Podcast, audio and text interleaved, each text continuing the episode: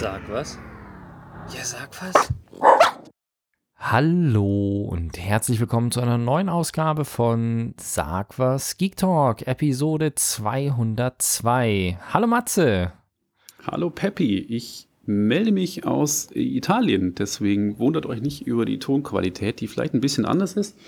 Ich bin im Agroturismo Terre degli Angeli und äh, genieße gerade einen super Ausblick äh, über die ligurischen Berge und auch auf das Meer. Und aber wie gesagt, nur für euch als Hinweis, dass hier die Tonqualität ein bisschen anders sein kann. Es kann sein, im Hintergrund bellt mal ein Hund, aber trotzdem haben wir einen Haufen Geek-Themen für euch im Start. Genau, und nachdem wir heute auch tagsüber aufnehmen, anstatt abends wie sonst, ist bei mir auch im Studio das Nachbarbüro besetzt. Das heißt, es kann sein, dass von da auch ein paar Geräusche kommen. Also wir sind heute einfach mal ein bisschen anders unterwegs, aber ich denke, das sollte überhaupt kein Problem sein. Was haben wir denn für Themen in der Episode? Wir starten natürlich, wie soll es auch anders sein, mit einem Games-Thema. Und zwar, ich habe schon vor einer längeren Zeit Trials of Mana gespielt. Das ist ein Remake eines sehr, sehr alten Super Nintendo-Spiels.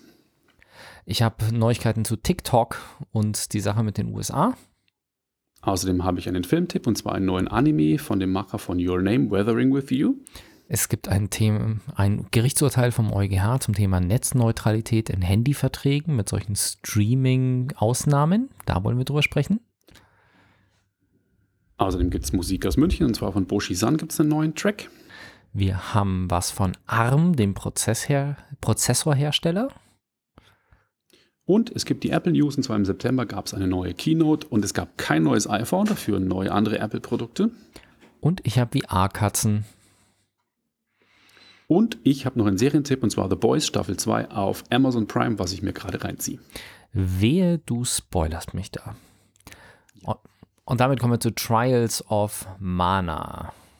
Ganz Erzähl genau. mir was. Äh, ich habe ja, ich habe ähm, das Spiel schon vor äh, sechs Monaten eigentlich gespielt, oder vor fünf. Das kam nämlich schon im April raus und ähm, habe es jetzt erst als Thema, weil es äh, ein Rollenspiel ist. Und es ist ein Remake eines sehr, sehr alten Super Nintendo-Spiels, und zwar von 1995. Ähm, das heißt eigentlich in Original Seiken Densetsu ist äh, eine japanische Rollenspiel- oder Action-Adventure-Rollenspielserie, die gestartet ist auf dem Game Boy damals. Und äh, da hieß es in USA ähm, Final Fantasy Adventure, in Europa hieß es Mystic Quest, dann kam irgendwann Secret of Mana raus. Das war ein absoluter Klassiker für Super Nintendo, so ein Action-Rollenspiel, so Zelda-Mischung Final Fantasy, was man damals schon zu dritt spielen konnte. Gab es damals einen Multiplayer-Adapter auf einer Konsole zu dritt zu spielen. Und in Japan kam dann 1995, ähm, der Teil erschien nie im Westen, also nie übersetzt. Es gab dann ein paar Fanübersetzungen als Emulation für die Freaks. Und ähm, jetzt hat ähm, Square Enix, die ähm, das Spiel damals veröffentlicht haben, jetzt ein Remake angekündigt, beziehungsweise rausgebracht. Das kam für die PlayStation 4 und auch für die Nintendo Switch. Ich habe es auf der Switch gezockt. Und ähm, das ist ein komplett 3D-Remake. Das heißt, das Super Nintendo-Spiel war natürlich, wie man es so kennt, in 2D von oben zu sehen, hat aber damals schon sensationelle Grafik gehabt für damalige Verhältnisse. Die neue Version, also Seiken Densetsu 3 auf der Nintendo Switch jetzt, ist, ähm, wie gesagt, in 3D und man was damals schon sehr innovativ war, man wählt quasi sechs verschiedene Charaktere aus. Das heißt nicht wie bei anderen Rollenspielen, man bekommt einen Charakter vorgesetzt und spielt dann mit dem die ganze Story vor, ähm, sondern man wählt wirklich aus sechs verschiedenen Charakteren aus und die haben alle ihre eigene Hintergrundstory und dann wählst du noch zwei andere Charaktere, die du im Laufe der Geschichte triffst, die dann quasi mit in deiner Party mitkämpfen, die dich dann unterstützen. Und das war halt für damals schon echt revolutionär, wenn man überlegt, dass das halt wirklich schon 1995 war. Ähm, dementsprechend macht es auch heute noch Spaß. Äh, man kann dann wählen zwischen verschiedenen Klassen. Es ist ein Krieger, es ist ein Zauberer, es ist irgendwie äh, ein Dieb oder so, die halt verschiedene Zauber dann auch können und verschiedene Waffen haben. Ähm, ich habe mich für einen durchschnittlichen Schwertkämpfer entschieden. Das ist bei mir meistens so. Ich bin da immer so ein bisschen hm, innovationslos, gebe auf Nummer sicher. Und ähm, ja, habe die Story angefangen und ich habe damals die Demo gespielt. Die kam vier Wochen bevor das Nintendo äh, Switch-Spiel dann veröffentlicht wurde. Das Coole war, man konnte den Spielstand aus der Demo auch in der Vollversion dann verwenden. Das heißt, ich habe keine Zeit verschwendet. Und ähm, im Großen und Ganzen geht es bei den Mana-Spielen immer darum, es geht um einen Mana-Baum. Das ist ein magischer Baum, der irgendwo in der Welt äh, wächst und der hat magische Kräfte und der ist irgendwie bedroht. Das heißt, der wird durch dunkle Mächte bedroht. Also im Prinzip die Story 0815 so ein bisschen, aber es ist trotzdem nett und auch teilweise witzig erzählt. Also ich musste schon ein bisschen schmunzeln des Öfteren. Und ähm, ja, dann fängst du eben an und äh, startest deine Story. Kampfsystem ist nicht wie einem Rollenspiel, ähm, dass man sagt, äh, es blendet sich in ein extra Kampfbildschirm um, sondern man sieht quasi die Gegner auf, dem, auf der Map rumlaufen, läuft auf die Gegner zu und dann äh, prügelt man quasi auf die Gegner ein und hat, also es ist ein Echtzeitkampfsystem, das heißt nicht irgendwie Runden passiert, dass man zieht und der andere zieht, der Gegner zieht dann danach, sondern es ist quasi wirklich Ausweichen, Taste richtig drücken, in einem Ringmenü die Zauber auswählen oder sich irgendwie auch ähm, dann heilen, je nachdem.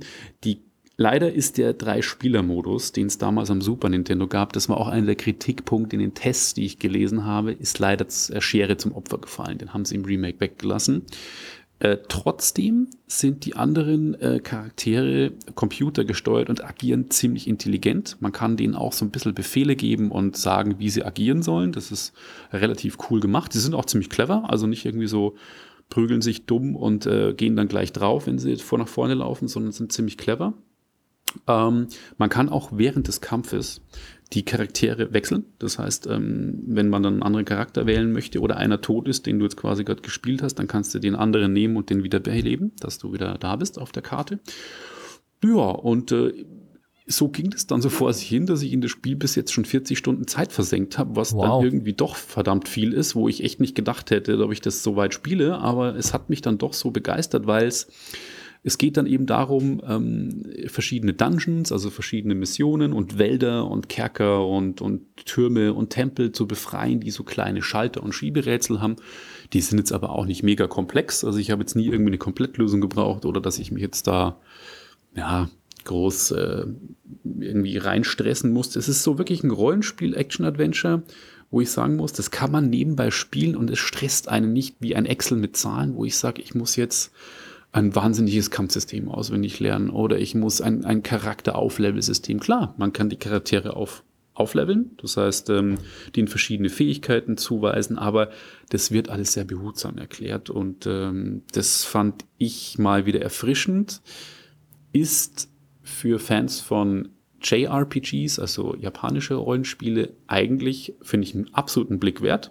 Wenn man jetzt sagt, okay, man ist eher so auf der Witcher-Schiene, so westliche Rollenspiele und es alles super realistisch aussehen, dann wird Trials of Mana vielleicht nicht das, das Nonplusultra sein.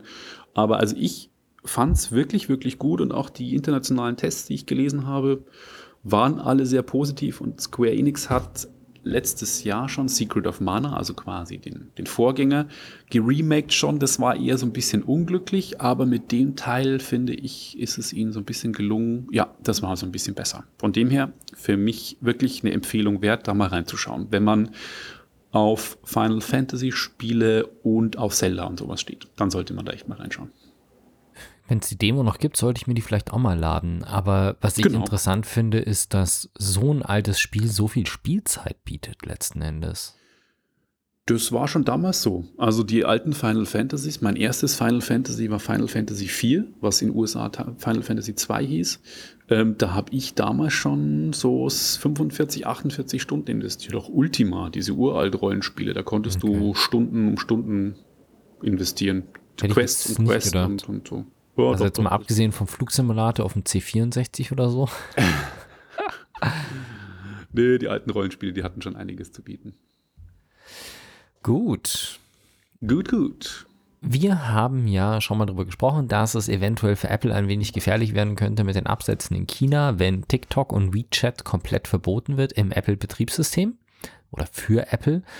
Und da zeigte sich dann, dass dies in eine andere Richtung geht die USA wollten dann nicht grundsätzlich dem, den US-Unternehmen, also in dem Fall Apple, verbieten, mit Chinesen Geschäfte zu machen, sondern sie wollten die Apps TikTok und WeChat in den USA sperren, was dazu geführt hätte, dass man in China im Apple App Store die Apps dann noch hätte runterladen können. Nur halt nicht in den USA oder mit einem US-Account, aber das hätte wohl nicht dazu geführt, dass Apple weniger iPhones verkauft in China. Und jetzt ist es wohl so, dass ähm, sich in der ganzen Richtung dann nochmal Verhandlungen äh, ja, aufgetan haben. Also Ursprünglich wurde wohl von Trump gefordert, dass TikTok komplett an US-Firmen verkauft wird, was den Chinesen natürlich nicht gefallen hat und was auch nach chinesischem Recht ein bisschen schwierig ist, weil solche, gerade WeChat zum Beispiel, was halt ja da auch im Gespräch ist, sowas wie WeChat kann man aus China einfach nicht verkaufen, genauso wie man TikTok nicht verkaufen kann. Also es ist chinesischen Unternehmen halt verboten, solche Assets einfach ans Ausland zu verkaufen. Das heißt, selbst wenn sie wollten, dann dürften sie das nicht. Das ist, da gibt es mehrere Bereiche in China, bei denen das so ist, dass die nicht mehr ins Ausland gehen dürfen. Und ähm, jetzt scheinen die aber so weit zu verhandeln, dass zum Beispiel auch diese, dieser Termin für die Sperre in den App Stores erstmal auf Eis gelegt worden ist. Also das Ganze ging schon so weit, dass es hieß, okay,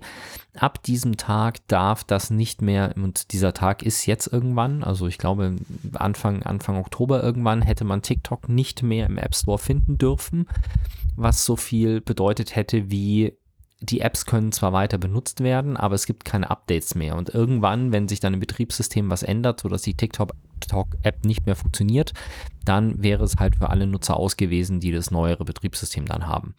Und jetzt aktuell, Stand heute, ist es wohl so, dass die Verhandlungen ja, vielversprechend sind und ähm, dementsprechend ein Gericht auch diese Sperre derzeit ausgesetzt hat und verschoben hat. Das heißt, aktuell muss Apple diese Apps noch nicht entfernen aus dem, aus dem App Store und es scheint sich eine Lösung aufzutun, sodass TikTok und WeChat in irgendeiner Form in den USA auch weiterhin genutzt werden können, wenn sie dann irgendwelche Zugeständnisse zu den bei Daten machen wie auch immer. Was da dann am Schluss rauskommt, ob das Ganze nur ein großer Trumpscher PR-Stunt war oder ob sich wirklich für die Nutzer was verbessert, ja, sei mal dahingestellt.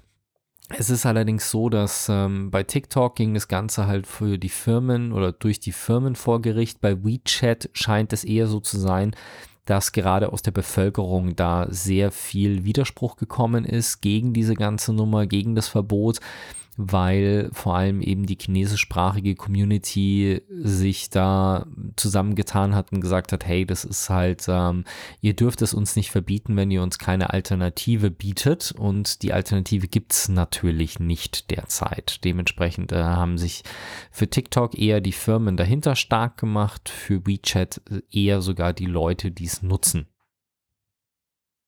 Okay. Und du nutzt weder ich, TikTok noch WeChat, ne?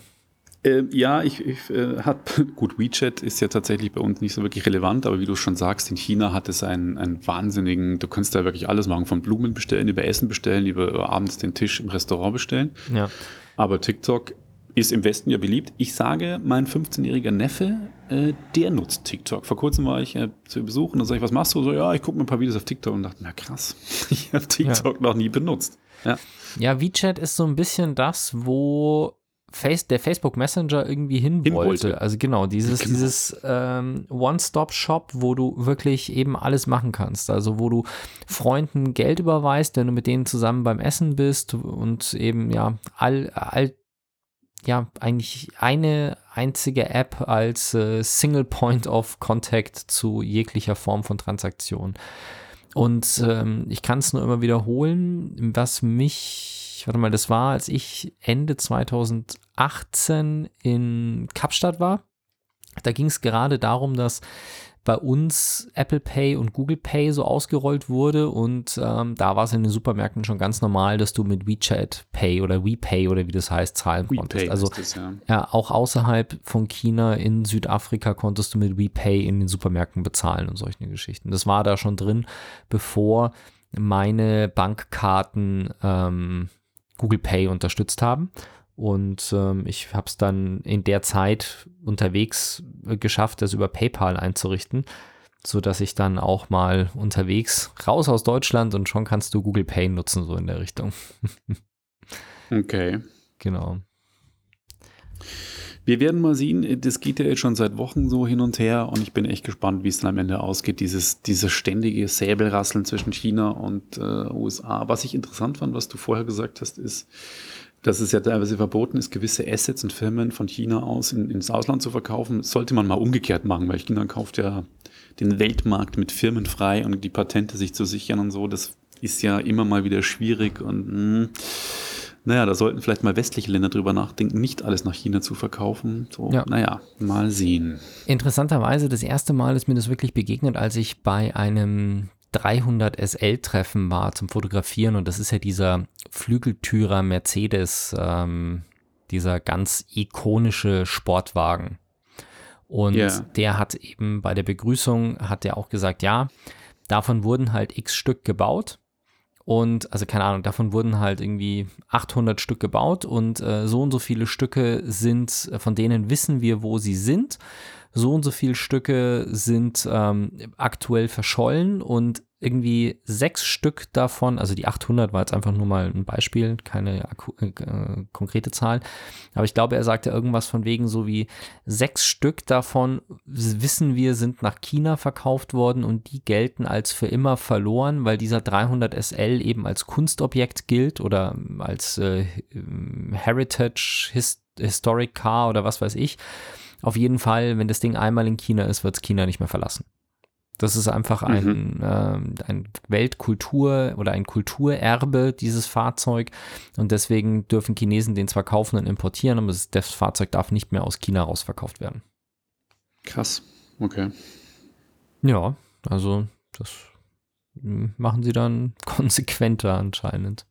Hm. Du hast einen Film für uns. Genau. Und zwar einen Anime. Ich gucke ja von Zeit zu Zeit dann doch mal gerne Anime, muss aber schon was. Bin jetzt kein Anime-Fan und auch kein Experte, aber es muss dann schon was Tolles sein. Und ich hatte vor zwei Jahren, glaube ich, den Film Your Name auch schon mal bei Sag was vorgestellt. Und der war in Japan unfassbar erfolgreich und den fand ich auch richtig, richtig gut. Den gibt es übrigens auch gerade bei Netflix. Also wer Animes mal sehen will, ähm, jetzt aber nicht irgendwie sich den die weirdesten Sachen anschauen will. Uh, Your Name ist eine Fantasy-Geschichte, aber ähm, spielt in der Realzeit, aber auf jeden Fall mal reinschauen. Äh, lange Rede, kurzer Sinn. Es gibt einen neuen Film vom Regisseur von Your Name, ähm, dessen Namen ich jetzt lieber nicht ausspreche, weil sonst blamier ich mich wieder bloß, wobei heißt denn der Kollege Regie? Makoto Shinkai. Das ist gar nicht mal so schwer. Der Film heißt im Original Tenki Noku, heißt übersetzt Kind des Wetters. Und bei uns heißt er Weathering with You. Lief jetzt auch durch die Corona-Krise etwas verzögert im Kino im Sommer. Gibt es jetzt gerade als Heimkino-Release, kommt, glaube ich, sogar als Ultra HD Blu-ray auf Blu-ray und natürlich bei Streaming-Services zum Kaufen erstmal raus. Wahrscheinlich holt sich die Netflix dann später. Ähm, ja, worum geht's? Hm, Stopp, Weathering with You kommt später auf Netflix. Welchen hattest du jetzt gerade gesagt, kann man sich anschauen? Your Name. Your Name. Ah, Your Name, okay. Your Name. Also den würde ich wirklich empfehlen, der ist okay. richtig, richtig gut. Also den fand ich von der Story süß, aber irgendwie trotzdem spannend und vor allem echt geil gezeichnet. Also ist natürlich mhm. auch ein bisschen Computer mit drin, aber das meiste ist wirklich gezeichnet. Das ist echt größte Kunst, ähm, wie man heute äh, zeichnen kann. Also das gefällt mir wesentlich besser als die ganzen Disney-Produktionen. Ähm, in dem Film, im Weathering with You, also im aktuellen, geht es um einen Oberschüler, der heißt Hodaka Morishima. Und der ähm, flüchtet von seiner Iso oder läuft von zu Hause weg von seiner isolierten Insel und geht nach Tokio. Also er kommt aus quasi aus einem Kaff und will in Tokio sein Glück suchen. Natürlich ist das nicht so leicht in Tokio. Tokio ist toller, kommt in finanzielle Schwierigkeiten und ähm, versucht sich dann mit diversen Jobs immer irgendwie über Wasser zu halten. Und ähm, bei seinem, seinen täglichen Jobs stößt er dann quasi in einem Burgerladen auf ein Mädchen, die heißt Hina und der hilft er vor bewach, bewaffneten ähm, Gangstern, die sie quasi überfallen wollen und so lernt er sie kennen. Hina wiederum hat eine ganz besondere Gabe und da kommt auch der Name des Films her und zwar Weathering with You. Sie hat beim Beten für den Tod ihrer ähm, Mutter, sie hat quasi dafür gebetet, ihre Mutter nicht stirbt, die ist leider gestorben, hat sie eine Gabe bekommen, und zwar, dass sie das Wetter ändern kann. Und ähm, sie hat quasi Einfluss auf das Wetter. Und das findet er erst später raus. Und es beginnt dann irgendwie so, dass die in Tokio das Wetter tagelang fängt an zu regnen.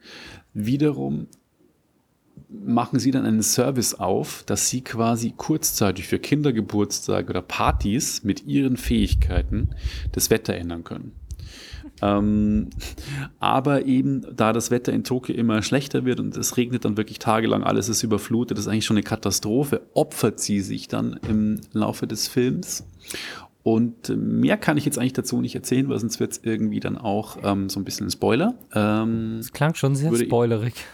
Naja, ähm, es, es, passiert dann schon noch was. Auf jeden Fall, ähm, ich fand ihn gut, habe mir aber mehr erwartet, nachdem ich Your Name echt richtig geil fand und meine Frau damals auch im, im, im Wohnzimmer saß und sagt, was guckst denn du da? Das ist wieder so ein Japanokram. Und äh, aber dann bei Your Name vor zwei Jahren auch hängen geblieben ist mit mir auf der Couch, so guckt jetzt mal mit und dann ist sie tatsächlich bis zum Ende des Films geblieben. Also das heißt, sie hat sie auch gecatcht. Weathering with You hat mich nicht mehr so gecatcht, weil es mit diesem Wetterthema und äh, dieses, dieses schon sehr auf Japano-Kitsch manchmal gemacht mit Gesinge und äh, dann flattern so die Sonnenstrahlen und das ist dann, es ist geil gemacht, wenn man auf japanisches Design steht. Mir war es aber etwas äh, zu freaky teilweise und auch ein bisschen zu romantische Liebesgeschichte. Also ist trotzdem sehenswert, ist auch verdammt geil gezeichnet und äh, ist eine Top-Kinoproduktion. Also es ist jetzt nicht so der was es damals auf RTL 2 nachmittags immer gab oder vormittags am Samstag. Billo-Anime, sondern schon wirklich eine geile, geile Produktion. Ähm, oh, aber Billo-Anime darfst du jetzt keine Beispiele nennen, sonst treten wir irgendwelchen Fans auf die Füße. Äh, nö, mache ich auch nicht. Aber das ist ja, ich meine, ich tret, wir treten ja oft äh, Leuten auf die Füße, indem wir sagen, das ist gut und das ist nicht gut. Aber pff, das ist halt meine persönliche Meinung, das ist nicht allgemeingültig. Aber äh, ja, also Weathering with You. Sehenswerter Film, habe mir ein bisschen mehr erwartet, aber wenn man mal die Gelegenheit hat, bei Netflix kann man den ja mal mitnehmen, wenn er denn kommt. Genau.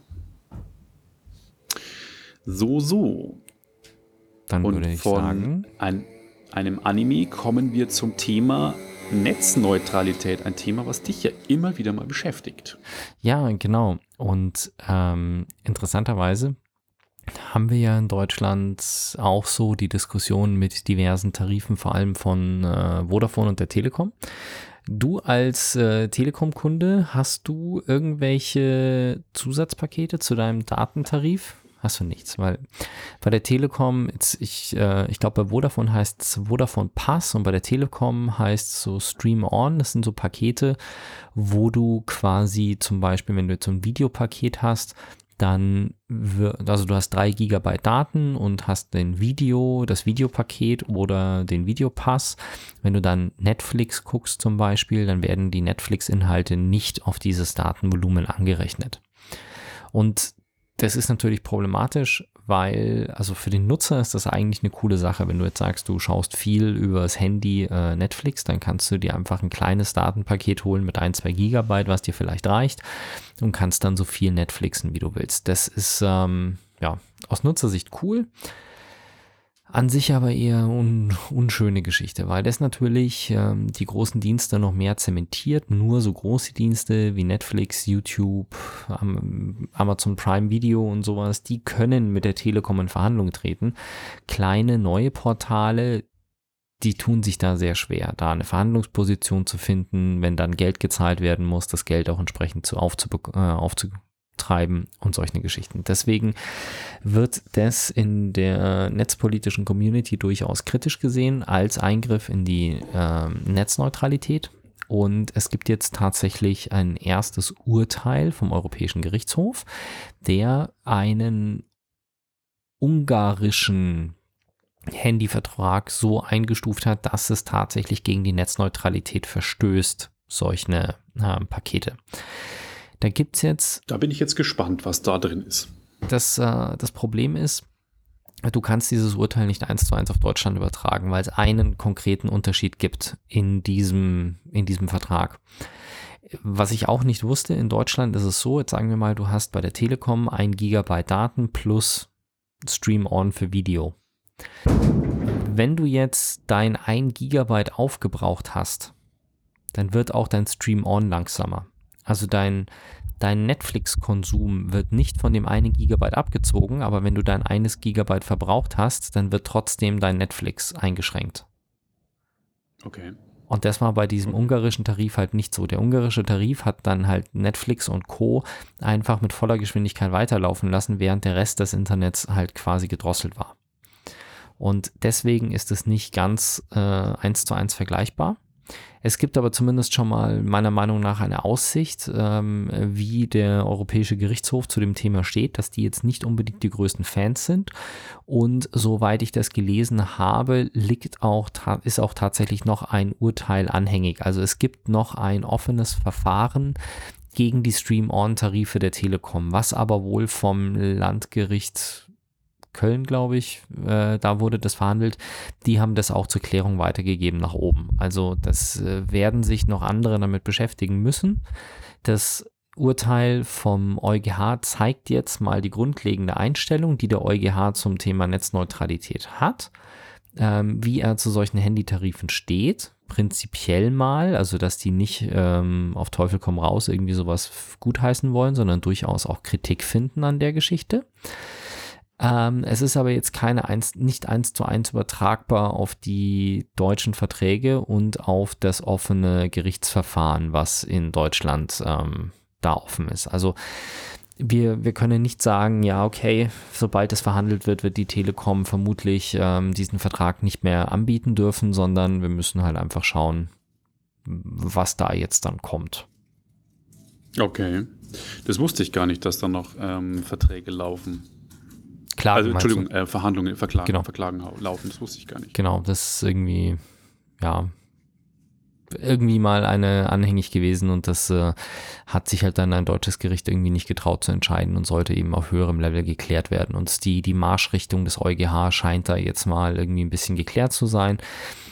Ich meine, es ist nicht das erste Mal, in, in Indien ist es ja auch so, dass die Inder sehr, sehr stark hinter Netzneutralität stehen. Die haben zum Beispiel sogar das Angebot internet.org komplett ähm, rausgeschmissen, was ja auch so eine Nummer ist, bei der du bestimmte Seiten wie Facebook und Wikipedia nutzen kannst, ohne überhaupt einen Datenvertrag zu haben. Sicherlich hilfreich für die Bevölkerung, aber eine Gefahr für die Netzneutralität und deswegen ist das in Indien auch verboten.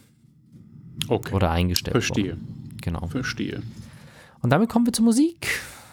Ganz genau, ihr habt euch nach der ganzen Technik- und Film- und äh, Netzneutralitätsgeschichte eine kurze musikalische Pause verdient. Aus rechtlichen Gründen nur leider im Livestream, aber in den Show Notes ist der Track verlinkt. Und zwar Boshi-san aus München hat einen neuen Track, der heißt Großes K. Zusammen auch mit dem Rapper aus München, Mo to Me. Den hören wir jetzt mal, so 4 Minuten 20, glaube ich, dauert. Und dann sind wir auch wieder zurück. Radio. Radio München. Radio München. Radio München.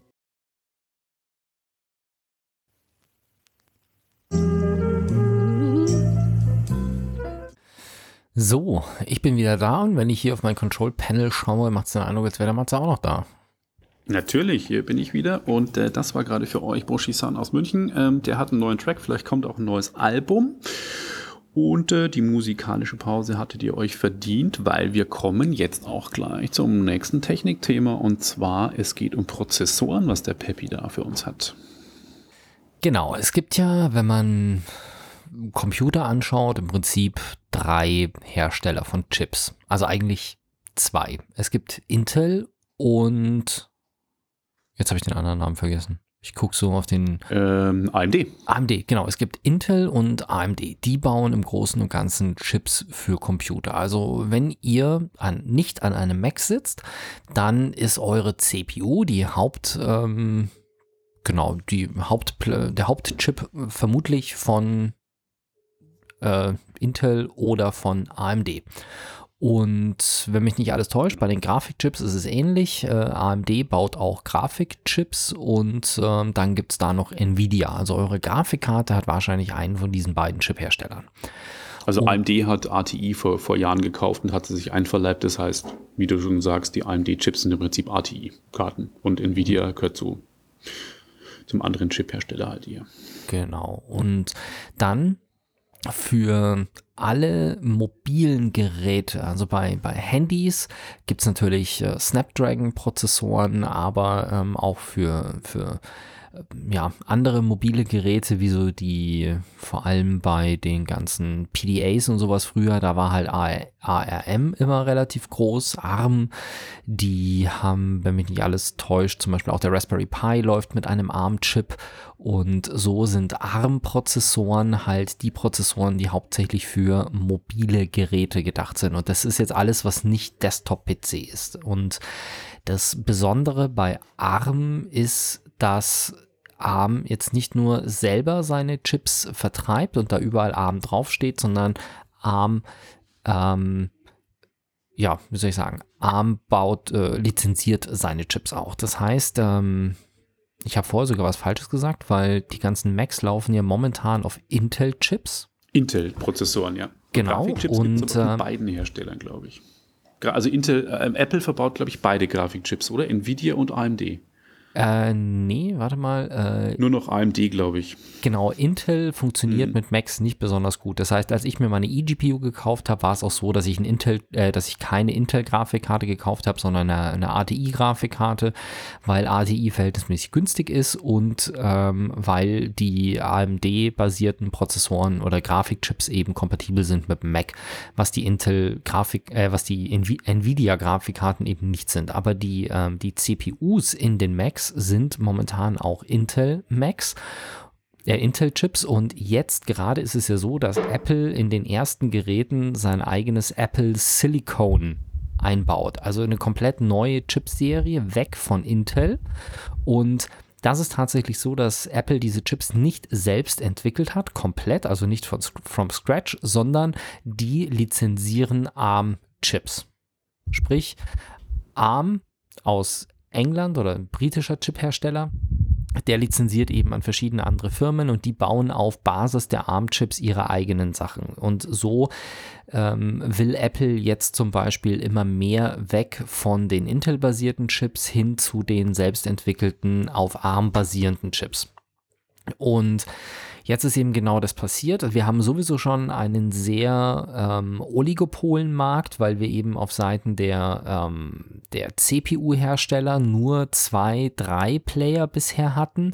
Auf Seiten der Grafikkartenhersteller auch nur eigentlich zwei große Hersteller hatten. Und jetzt ist es eben so, Nvidia hat ARM übernommen. Sprich, die, das ist noch nicht hundertprozentig durch. Die müssen noch äh, von verschiedenen Regulierungsbehörden die Bestätigung bekommen, aber an sich der Deal ist von Unternehmensseite her jetzt schon abgeschlossen und sie gehen davon aus, dass sie innerhalb der nächsten 18 Monate auch die ganzen Bestätigungen von den Regulierungsbehörden bekommen.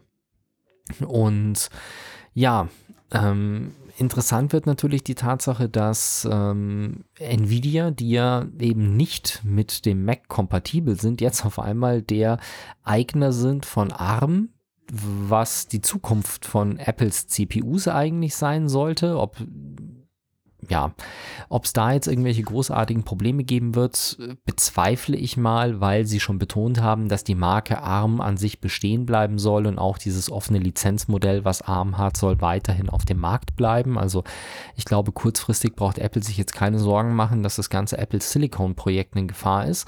Aber letzten Endes ist es natürlich wieder eine Konzentration von Unternehmen, Sprich, ein unabhängiger Hersteller verschwindet und der sowieso schon nicht äh, breit gestreute Markt wird nochmal enger.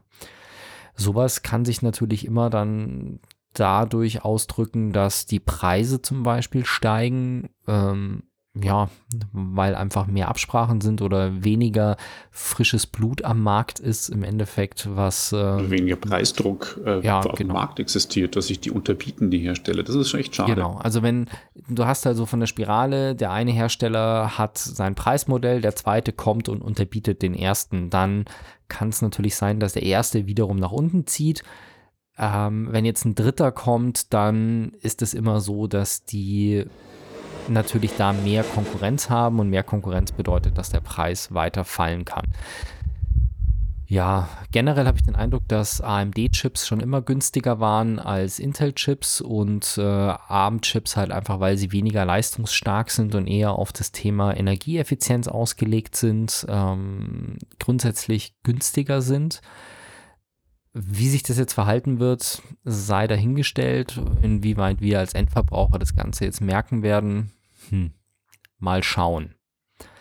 Ich bin auf jeden Fall auch gespannt. Äh, Ja. Und vor allem, ich habe zum Thema Apple Silicon seit langem nichts mehr gehört. Im Prinzip seit der virtuellen WWDC im Juni nichts mehr. Und ich warte, dass Apple jetzt mal ankündigt, äh, in die äh, Rechner, in die MacBooks oder MacBook Airs oder MacBook Pros oder so kommt es endlich. Ähm, Es kommt ja noch ein Apple-Event wegen iPhone 12, aber ich würde es jetzt gerne mal wissen, weil ich nämlich kurz vor dem Kauf eines neuen MacBooks stehe und einfach gerne wissen würde, wo geht denn die Reise hin und was kosten die Dinge und was können sie vor allem. Ja, aber du bist ja eher so ein MacBook Pro, oder? In der Größenordnung. Glaubst du, dass da so bald Äh, ja, ja, Apple also Silicon Pro, ja, reinkommt? genau. Ich hätte jetzt eher gedacht, dass das eher für die. Gibt es momentan überhaupt MacBooks? Also es gibt das MacBook Air. Klar, bei dem, ähm, das ist ein heißer Kandidat dafür, denke ich mal. Und ähm, gibt es derzeit, ich weiß es gar nicht, gibt es MacBooks ohne Pro aktuell?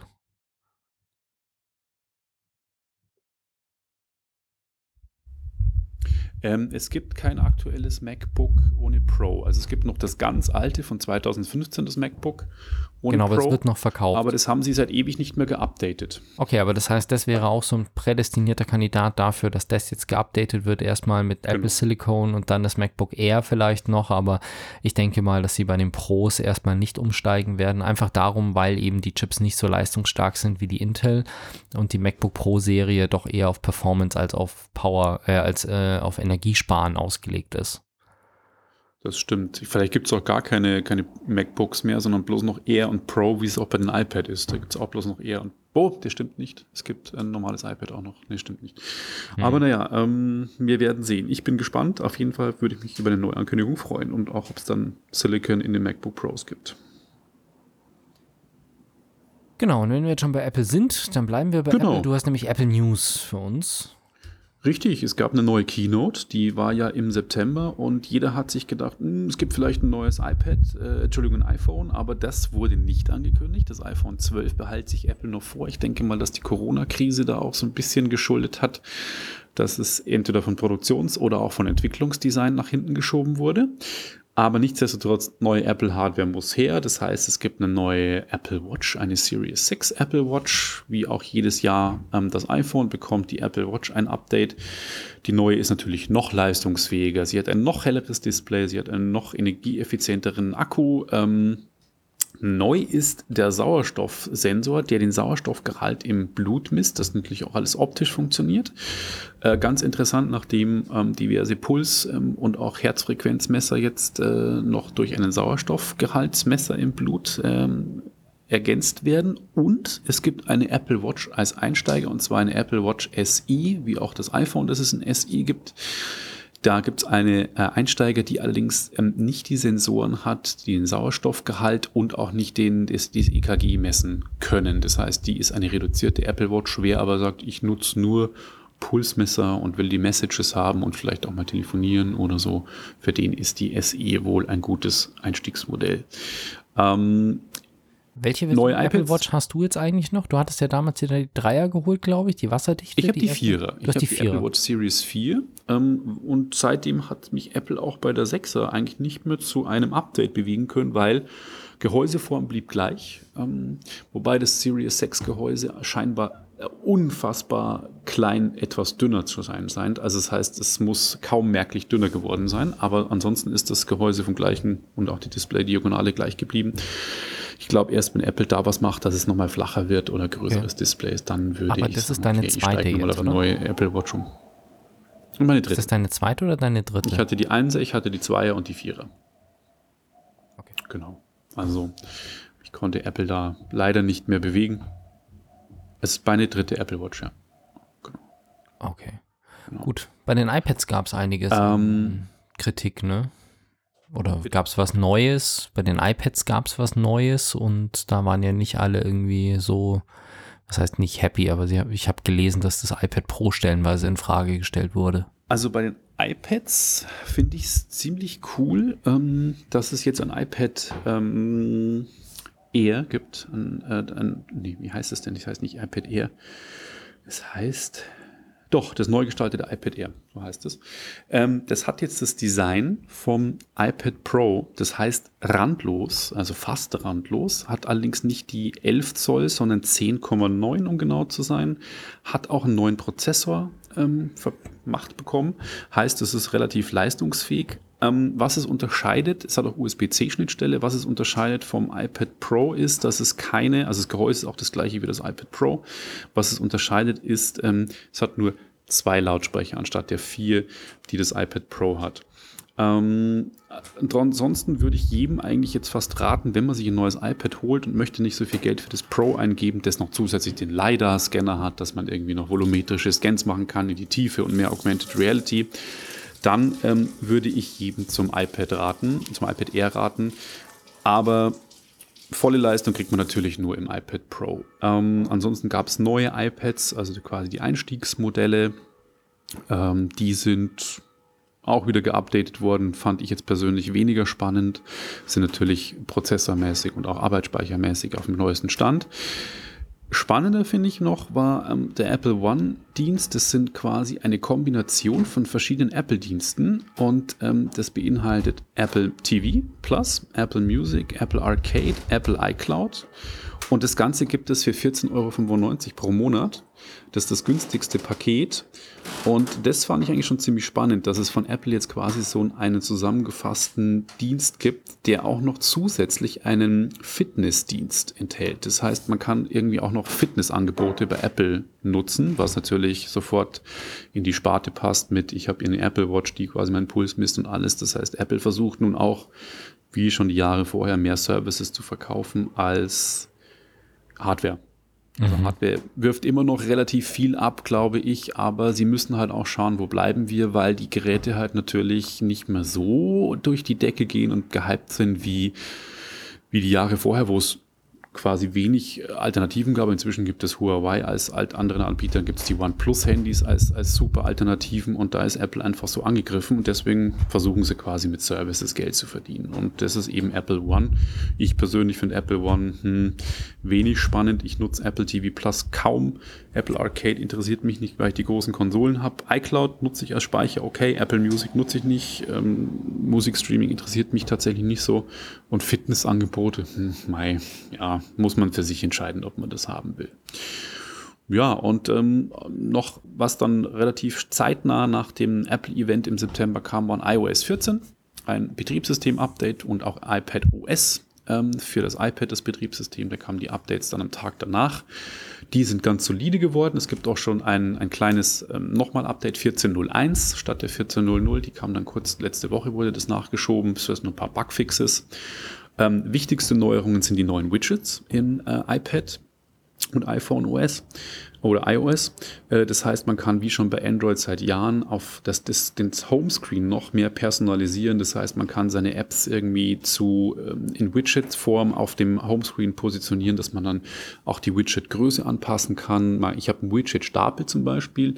Das mhm. heißt, ich habe ein, ein Widget-Fenster und in dem Fenster kann ich durchscrollen, habe dann verschiedene Apps dort, ähm, die ich nutzen kann. Ähm, Finde ich ganz cool. Ich hoffe, dass noch mehr äh, nach und nach kommen mehr App-Hersteller, die Widgets auf den Markt bringen, weil ich das jetzt tatsächlich mehr nutze, als ich gedacht hätte und es geschafft habe, fast nur noch die erste Seite. Ich hatte unzählige Apps natürlich installiert, von Office bis über Video bis über Kamera, was weiß ich. Ähm, ich habe drei Seiten mit Ordnern gefüllt an Apps installiert. Wow. Und jetzt habe ich es geschafft mit diesen Widgets, wirklich nur noch, dass ich die erste Seite eigentlich fast nutze ähm, an, an Apps. Und das ist eigentlich schon ziemlich cool. Und deswegen hoffe ich, dass noch für die, die noch auf der Seite 2 und 3 liegen, die ich manchmal noch scrollen muss oder durch den, den äh, Spotlight suchen muss, äh, dass die quasi noch ein Widget bekommen, damit ich die dann in den App-Stapel, in den Widget-Stapel packen kann und dann durchscrollen kann. Und dann ist es eigentlich ein ziemlich cooles Feature. Ähm, ein kleines, äh, eine kleine Neuigkeit noch, die ich auch interessant finde, ist für die AirPod Pros, äh, für die Kopfhörer von Apple, die ja so durch die Decke gingen die letzten Monate, gab es noch ein Update auch, dass man jetzt Spatial Audio nutzen kann. Das heißt, räumliches Audio bei Streamingdiensten, die es unterstützen. Und das ist ziemlich cool. Das heißt, man installiert dieses Update und guckt zum Beispiel, ich habe es getestet bei Apple TV Plus mit einem Film. Äh, ich habe mir ähm, bei iTunes den Film Fallout, also Mission Impossible 6 gekauft, der eigentlich Dolby Atmos Sound hat. Und wenn man Spatial Audio dann aktiviert, dann hat man so einen räumlichen Klang auf den Kopfhörern. Das heißt, ich gucke den zum Beispiel auf meinem iPad und gucke drauf. Und wenn ich den Kopf bewege, dann ändert sich die die Richtung des Tons innerhalb des, der Kopfhörer. Das heißt, ich habe einen räumlichen Klang. Die Stimmen kommen immerhin noch weiter von dort, wo das iPad steht. Da fragt man sich jetzt, brauche ich das wirklich? Dass ich sage, ich gucke doch normalerweise auf Display nach vorne, nicht links und rechts und so. Aber man hat auch ein bisschen einen räumlicheren Klang durch die AirPod Pros mit diesem Spatial Audio. Und äh, Netflix unterstützt es schon, ähm, Apple TV und äh, die Filme, die bei iTunes äh, verfügbar sind. Ich denke mal, dass Amazon auch mal nachziehen wird cooles Feature und ich bin gespannt, was da noch an, an coolen äh, 360 Grad Audio-Funktionen für die AirPods kommen. Finde ich echt ein cooles Feature, dass sie das so auf den Markt gebracht haben. Okay, da frage ich mich wirklich, ob man das braucht, weil wenn ich jetzt irgendwie einfach was nebenbei laufen lasse und dann vom Wohnzimmer in die Küche gehe, sich dann die ganze Zeit das ähm, von links nach rechts irgendwie verschiebt, je nachdem wie ich stehe, ist ja, bin ich mir nicht sicher, ob das so ein gutes Feature ist. Aber müssten wir mal testen. Ich habe tatsächlich. Ja, also ich gebe dir da recht. Ja. Es, es ist nur so, es, es macht auch einen räumlichen Klang. Also es ist nicht nur so, dass es, also von, es geht von Stereo tatsächlich in den räumlichen Modus über. Ähm, es ist kein, noch nicht Dolby Atmos, das geht auch schwierig, glaube ich, mit Kopfhörern, aber es ist auf jeden Fall schon mal eine Verbesserung des Klangs an sich, weil das fand ich unterwegs schon immer doof, dass ich nur Stereo, auch wenn ich Download habe oder gestreamt habe auf einem mobilen Gerät, dass ich nur Stereo hatte. Dass ich mhm. kein, kein Dolby Atmos hatte, weil mit Kopfhörern Dolby 5.1 ist ja eigentlich kein Thema und das könnte jetzt eben der Schritt in die Richtung sein. Okay.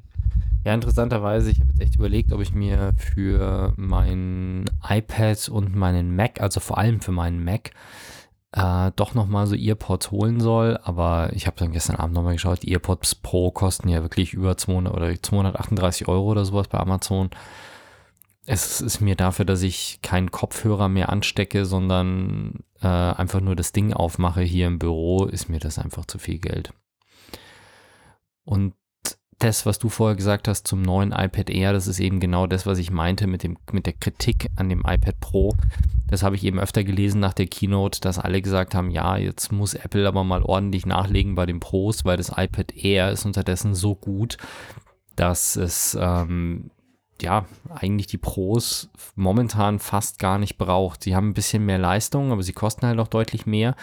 Und das iPad Air hat Unterstützung für den Apple Pen 2, wenn mich nicht alles täuscht. Das hat diesen Konnektor auf der Rückseite, sodass du die, das Zubehör, was ist ja, ich muss demnächst mal was äh, euch erzählen über meine neue Tastatur, die ich gekauft habe. Da gibt es ja jetzt nicht ganz so viele, die das wirklich nutzen, aber es ist schon echt geil mit diesem Konnektor auf der Rückseite. Wenn du da die passende Tastatur hast, die das nutzt, finde ich super. Und das kann das Air jetzt eben auch, nicht nur das Pro und USB-C und alles. Also Momentan braucht man das Pro fast nicht, sondern kann sich da Geld sparen und einfach das R kaufen. Und wenn wir nichts mehr zu Apple haben, dann würde ich sagen, wir sprechen über Katzen und Virtual ja. Reality in ich Japan. Genauso. Ja. Wenn ihr in Japan durch einen Supermarkt lauft, dann kann es euch durchaus passieren, dass ihr auf einmal vor einem Katzenroboter steht. Und mit Katzenroboter meine ich jetzt ja. nicht so Jurassic Park-mäßig animierte Säbelzahntiger, sondern da meine ich ähm, einen menschlichen Roboter, also der auf zwei Beinen steht, zwei Hände hat, aber als Kopf hat er so einen, einen relativ schmal gehaltenen äh, Katzenkopf und auch eher so eine stilisierte Katze, keine richtige Katze.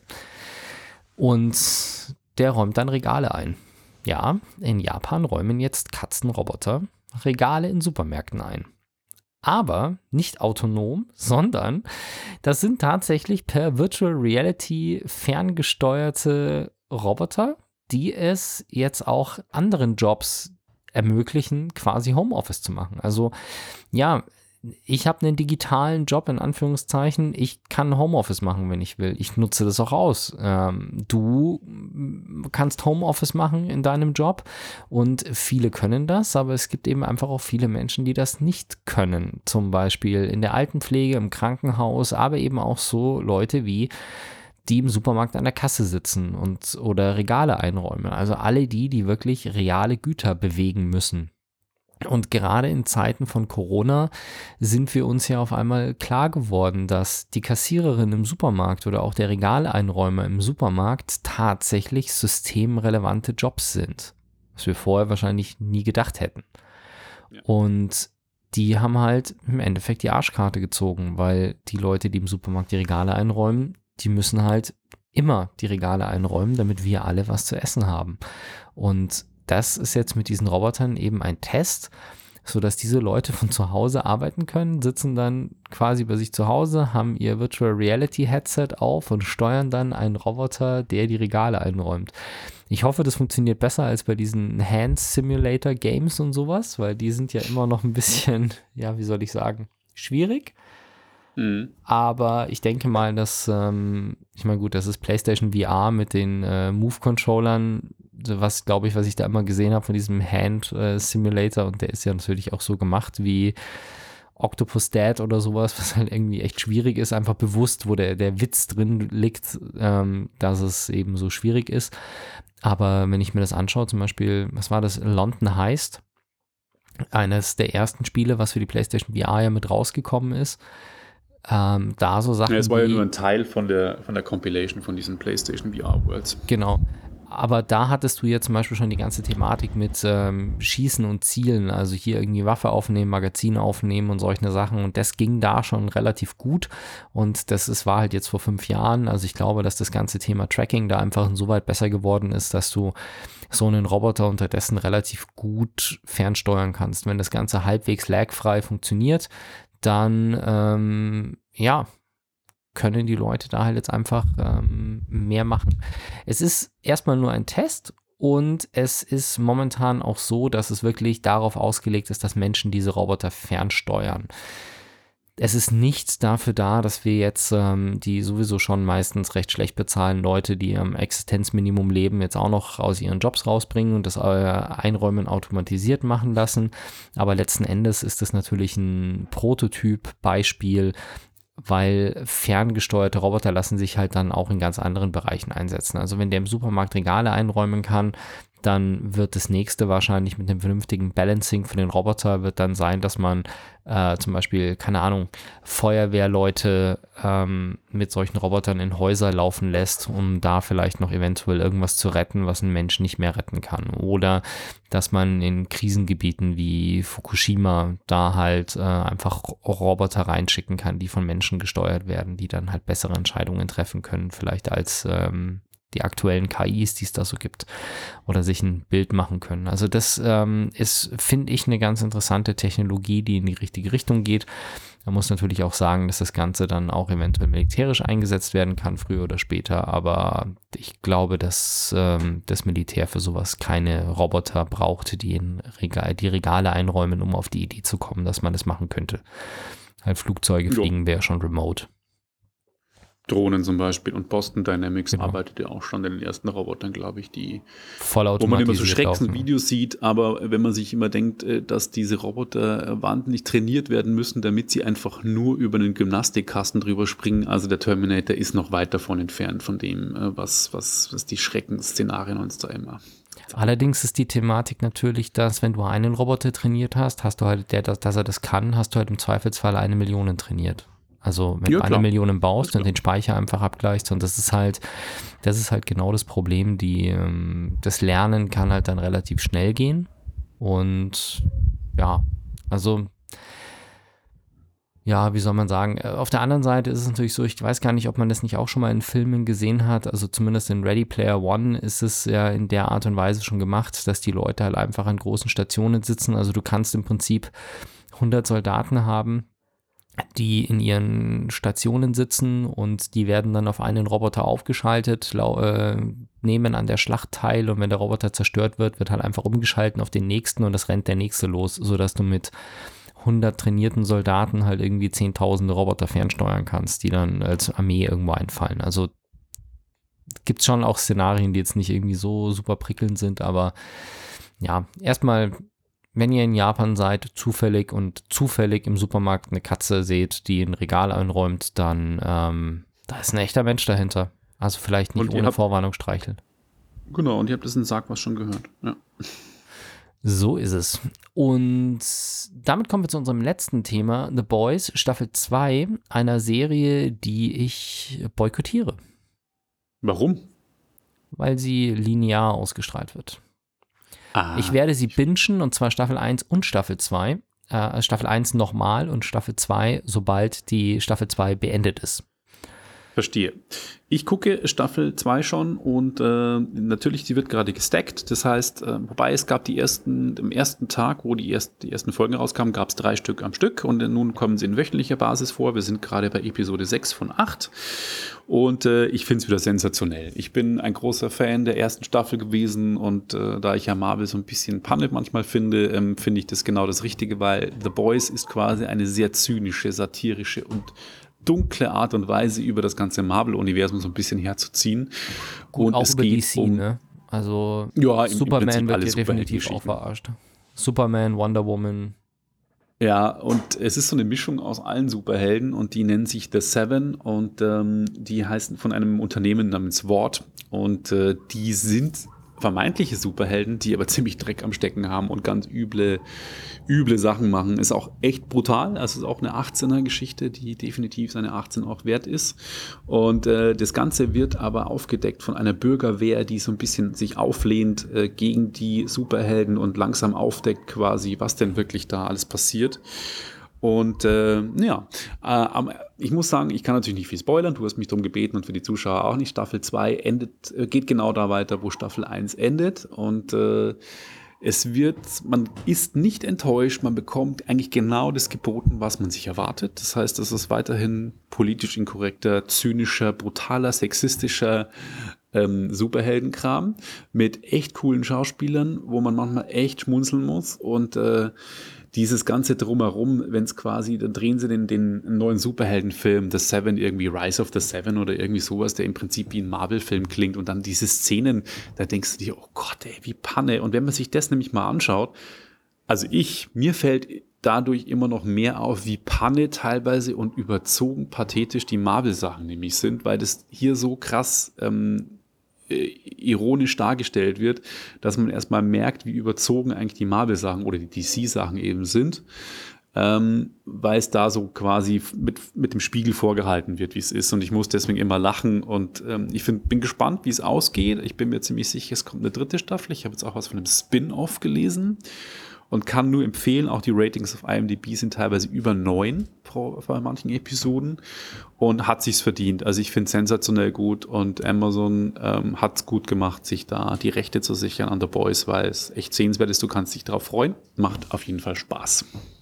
Ja, das äh, tue ich auch. Ich halte mich eben, wie gesagt, nur noch zurück, bis die zweite komplett durch ist, dass ich dann nicht irgendwann an dem Punkt bin, wo ich dann nichts mehr zu gucken habe und warten muss. In der Tat, bei Game of Thrones habe ich das das letzte Mal so gemacht, also bei der letzten Staffel, dass ich die wirklich wöchentlich angeschaut habe. Da blieb uns nichts anderes übrig, weil wir gesagt haben, okay, ähm, wenn wir das nicht machen, dass wir es sofort am gleichen Tag angucken, wenn es rauskommt, dass wir dann zu sehr gespoilert werden, weil man einfach nicht drum herum kommt. Und wir waren da stellenweise im Urlaub und mussten dann eben so ja, hier um 23 Uhr wird die Folge noch veröffentlicht, also laden wir sie runter und schauen sie uns dann morgen Abend an, weil das Internet halt auch irgendwie zwei Stunden gebraucht hat, um das äh, runterzuladen. Und da war es dann tatsächlich so, dass wir am nächsten Tag wirklich äh, auf Tretminen durch äh, Google News gelaufen sind, so quasi, ähm, weil überall halt irgendwie so, ja, die aktuelle Episode von Game of Thrones, alle haben drüber geschrieben, so, nein, nicht anklicken, nicht anklicken. Es wird bloß gespoilert. Das ist Ja. bei Boys nicht ganz so krass. Nee, auf der anderen Seite, ähm, du, du vergleichst es so mit Marvel, aber ich, ganz ehrlich, die Superhelden, an die ich mich erinnern kann, sind alles Karikaturen aus dem DC-Universum eigentlich. Also natürlich, ist, die ist nehmen aber der Homelander generell. nicht der Captain America? Ich hätte Der Homelander, Homelander jetzt ist gedacht, für mich, super. ja, der hat doch eine Amerika-Flagge als. ja, aber er als, kann äh, fliegen und hat Laser in den Augen. Das ist für mich Superman. Captain America kann nicht fliegen. Es gibt wohl in der zweiten vom Staffel, das habe ich schon Design gelesen, so ein so ein Rückblick zu einem Typen, der eher Captain America mäßig ist, aber so aus der ersten Staffel sind mir hauptsächlich in Erinnerung geblieben quasi Homelander als äh, den ich als Superman interpretiert habe, dann sein die die eine Frau, die für mich Wonder Woman war, dann ganz klar der Typ, der im Wasser mit Fischen reden kann, das ist Aquaman. Ja, genau. ähm, dann gibt es den unsichtbaren Mann, der glaube ich auch aus dem DC-Universum ist. Könnte man Keine natürlich die, die ganzen Stardust und Co., das sind, äh, das würde, glaube ich, eher so in Richtung der Mutanten Starlight. gehen. Starlight, genau. Ja. Das würde so eher in Richtung der Ja. Marvel-Mutanten gehen. Genau. Ja, also ist eigentlich im Prinzip egal. Ich finde die DC-Sachen auch so, die sind ein bisschen schlechter gemacht als die Marvel-Sachen, weil weniger Produktionskosten drin sind. Aber ich finde, es ist alles halt so ein bisschen übertrieben. Und ich finde, Ja. im Endeffekt kannst du, meinst du Marvel mit, mit DC ersetzen. Ich finde alles so ein bisschen übertrieben Genau. halt. Es ist, Und äh, ja, also ich, ich habe den Homelander immer noch so ein bisschen eher mit Captain America gleichgesetzt, aber weil es halt so um Amerika, Amerika geht. Bei Superman ist der so Verstehe ich, ja. Der Superman ist Superman eigentlich ist eher so Welt, ja. Der, genau, der, der- ist- der für den sind alle der Menschen Homelander ist gleich. eher Amerika. Mhm. Okay, den Aspekt, Ja, von also der, auf jeden Fall haben sie es gut gemacht. den Aspekt von der politischen Gesinnung habe ich jetzt nicht mit aufgenommen. Ich hatte jetzt größtenteils ähm, die tatsächlich die Superheldenfähigkeiten. Ähm, aber letzten Endes ist es parodiert die Überzogenheit in Superheldenfilmen und Geschichten, egal welcher Couleur. Und es gibt auch so ein, so ein Tower. Ich glaube, die, die Avengers sitzen ja auch in diesem Avengers Tower und es gibt den Wort Richtig. Tower und das habe ich da so eben so, für mich wirkt es dann immer so. Aber Mhm. kann man alles Okay. in, in einen Topf werfen. Ja, ja, ich denke auch. Vor allem, weil diese Diskussion wirklich eine Nerd eher auf Nerd-Ebene ist, äh, ob das jetzt Marvel oder DC-Superhelden sind, weil letzten Endes viele, die sowas sehen, einfach da den Unterschied, die kennen vielleicht irgendwie die einzelnen Charaktere. Also Superman und Batman kennt wahrscheinlich jeder, aber ob die jetzt, äh, welches Comic-Label da dahinter steht, dürfte dann schon vielen nicht mehr geläufig sein. Das stimmt. Gut. Damit würde ich Dann- sagen, enden wir diese Folge. Genau. Vielen Dank fürs Zuhören. Wir wünschen euch eine schöne Zeit, wo auch immer ihr das gerade hört und wann auch immer ihr das gerade hört und äh, sagen und bis zum nächsten Mal. Bis zum nächsten Mal.